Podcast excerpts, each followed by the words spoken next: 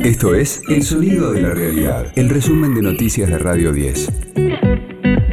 Hoy es martes 20 de abril. Mi nombre es Martín Castillo y este es el resumen de noticias de Radio 10, El Sonido de la Realidad. El conflicto de las clases presenciales llegó a la Corte Suprema. La disputa entre nación y ciudad ya está en manos del máximo tribunal que hoy se reúne para emitir la acordada de los martes, pero se espera que la decisión sobre el DNU del presidente Alberto Fernández se conozca durante esta semana.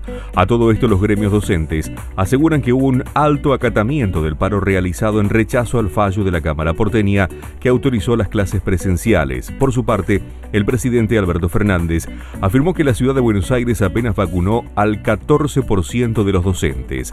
Agregó que preocuparse por la educación también incluye cuidar al personal, ya que el virus no conoce la avenida General Paz. Tres de las provincias que estuvieron presentes en este encuentro, Santa Fe, San Juan y Buenos Aires, encabezan la lista de haber vacunado a más personal de la educación. La ciudad de Buenos Aires es la anteúltima y solo vacunó el 14% del personal de educación. A veces, cuando nos preocupamos por educar a nuestra gente, a nuestros chicos, tenemos que preservar la salud de los educadores, que son muy importantes. Son datos, también evidencia científica. Por favor, cuidémonos, cuidemos al otro, entendamos que estamos en riesgo, entendamos que el virus no conoce la General Paz. Escucha a Coco Silly en los mediodías de Radio 10.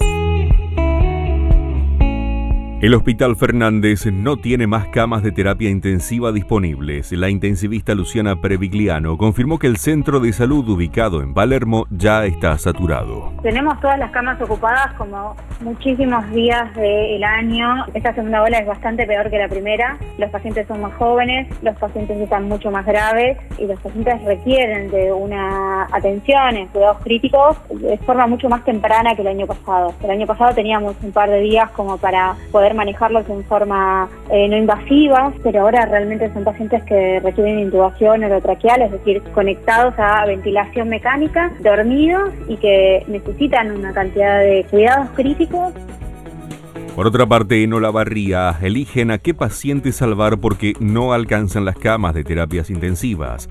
En Radio 10, Alejandra Capriata, presidenta de la Asociación de Profesionales de esa ciudad, daba más detalles. Lamentablemente no hay camas ya en terapia, no hay camas en las salas COVID y se han habilitado nuevos espacios en el hospital para internar a otros pacientes COVID y bueno, no hay lugar. Entonces, obviamente, la selección se empieza a realizar y se elige de acuerdo a estas capacidades, posibilidades del paciente de recuperación. ¿Cuál es el paciente? que va a tener más capacidad para recuperarse. En terapia hay todo un score, un protocolo donde, bueno, se decide a ver quién tiene más chance quién no. De 10 pacientes que entran en el respirador, 7 fallecen. Es un 70% de mortalidad y en el mundo es más o menos un 60 y pico.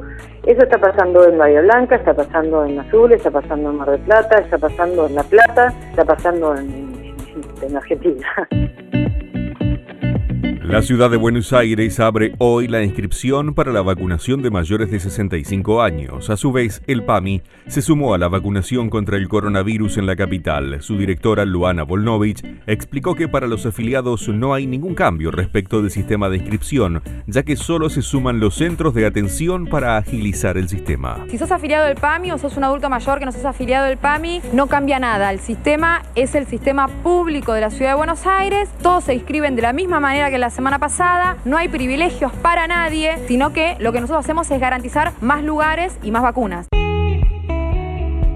España redujo su población 106.000 personas durante 2020. Según datos oficiales conocidos hoy, reflejan una caída del padrón del 0,2% durante el año de la pandemia respecto a la misma fecha del año anterior. Radio 10, el sonido de la realidad. Newells y Central debutan en la Copa Sudamericana. El equipo del Monoburgos visitará a partir de las 19.15 a Atlético Goyanense en Brasil. Central, por su parte, a partir de las 22.30 jugará ante 12 de octubre en la ciudad de Luque, en Paraguay. Este fue el diario del martes 20 de abril de Radio 10, El Sonido de la Realidad. El resumen de noticias de Radio 10. Seguimos en redes y descarga nuestra app.